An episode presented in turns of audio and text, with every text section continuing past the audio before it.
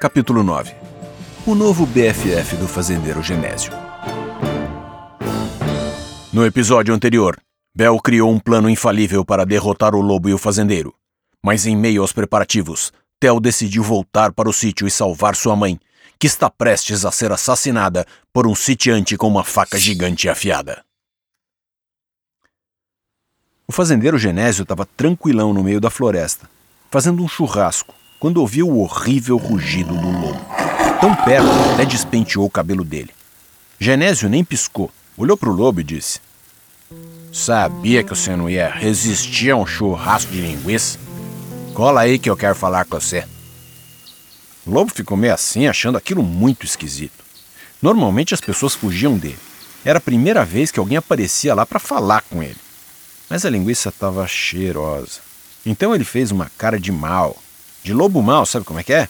E foi dizendo com a sua voz grossa de lobo: Que tá pegando, chefia? Tá maluco?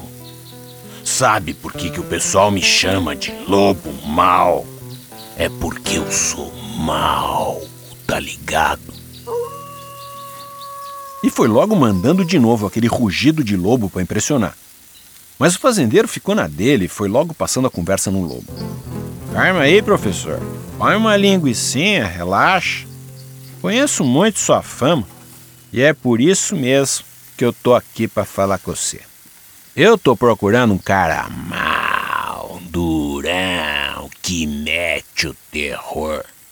O cara mais marvado da floresta. Achei que era você. Será que eu me enganei? O lobo já foi ficando todo metido, se achando a última salsicha do açougue.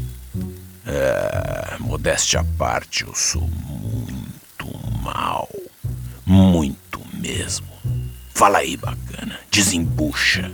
Qual é a maldade que tu tá precisando? O fazendeiro então explicou seu plano. O lobo achou interessante.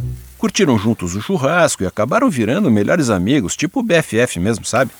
Até cantaram juntos, sabe aquela música do Homem Mal? Posso que você sabe qual é. Os dois combinaram tudo. No dia seguinte, o fazendeiro Genésio ia voltar para pegar o lobo e levar para a fazenda.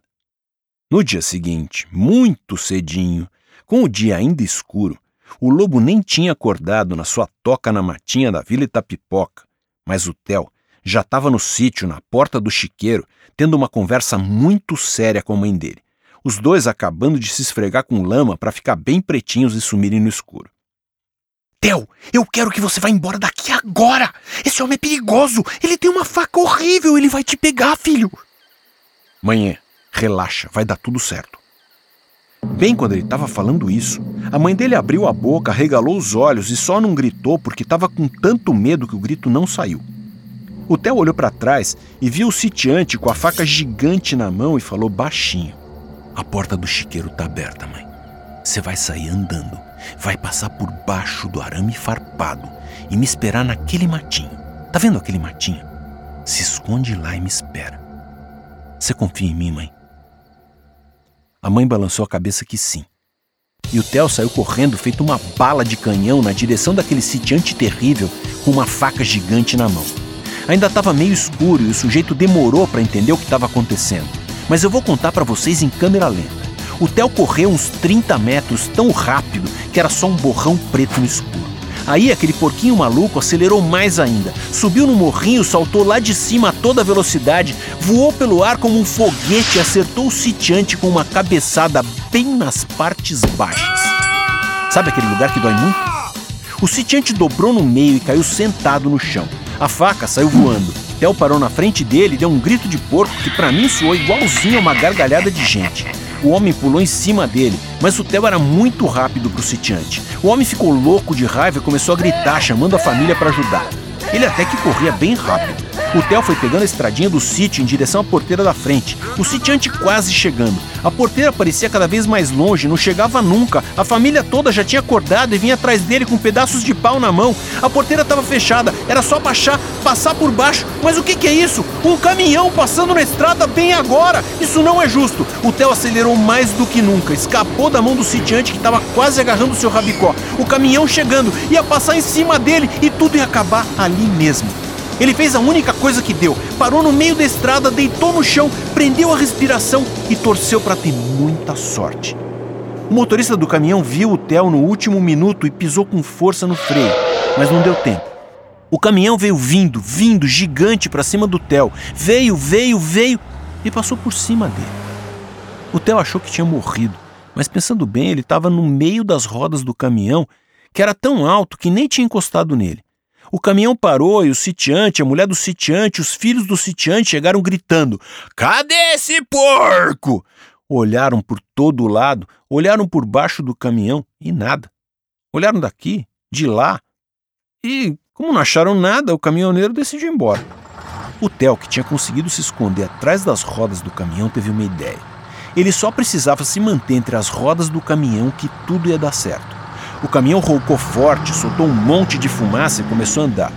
Sabe como é caminhão, né? Aquele negócio pesadão que arranca bem devagar. Então o Theo saiu correndo junto com o caminhão o mais rápido que ele conseguiu. É claro que ele não conseguiu acompanhar o caminhão muito tempo, mas deu certinho. Quando o caminhão foi embora, ele já estava longe daquele povo bravo que queria acabar com a raça dele. Theo se enfiou no mato e ficou bem quieto até ter certeza de que estava seguro. Ele foi andando bem sem fazer barulho até o lugar combinado para encontrar sua mãe. E quando chegou lá, ela não estava. Ele procurou, procurou, procurou, procurou, procurou, procurou, procurou e, e nada. Será que a Mirtz voltou para o sítio para procurar por ele? Será que ela foi tão maluca assim? Parece que foi. E só de pensar naquele cara furioso com aquela faca gigante, eu fico até com a mão suada. Isso não pode acabar bem, amigos. Mas espera aí, que sons são esses? Parece um chorinho muito triste vindo do meio de uma moita de capim. O Theo também ouviu e foi chegando perto. Era um choro muito triste. Ele foi chegando, abrindo o capim e deu de cara com a mãe. Theo, você tá vivo!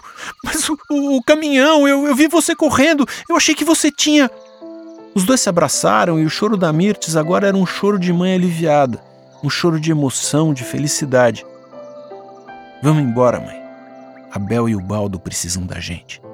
Eu te conto tudo no caminho. O Theo tinha razão.